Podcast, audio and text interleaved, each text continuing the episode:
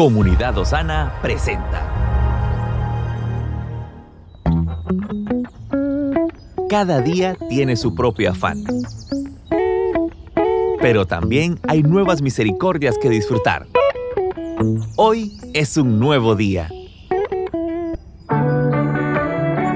Que el Señor le bendiga familia, que este día sea un día donde la gracia y el favor de Dios estén sobre nosotros. Hoy creemos que será un día altamente productivo si confiamos en las promesas de Dios. Quiero recordarle, si usted no lo ha hecho, por favor califíquenos, porque de esa manera podremos llegar a más personas.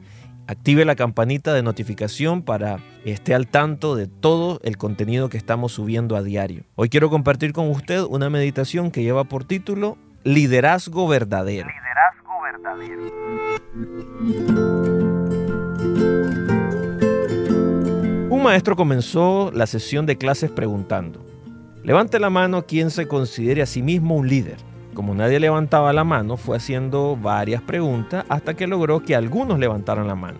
Así aseguró que todo aquel que tenga, aunque sea una persona que lo sigue, es un líder.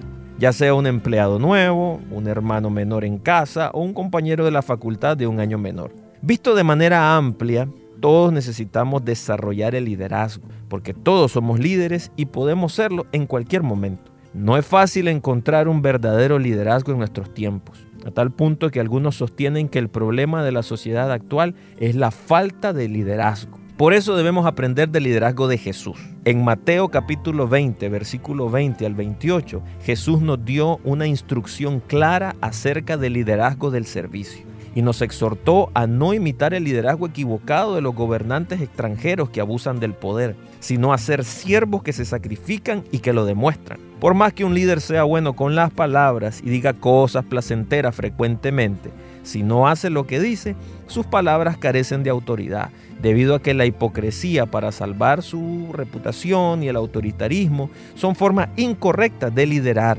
Por eso, Dios utiliza al verdadero líder que va delante de las dificultades y sabe dar un paso atrás humildemente en vez de alardear de su nombre.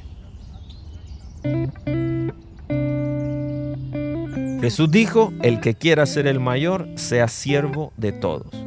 Nuestra manera de hacer liderazgo es poder inspirar a las personas a seguir a Jesús todos los días de su vida. Que Dios le bendiga. Estuvo con usted Moisés Torres. Estamos en tu plataforma favorita. Recuerda que puedes escucharnos en Spotify, Apple Podcast, Amazon Music y Google Podcast.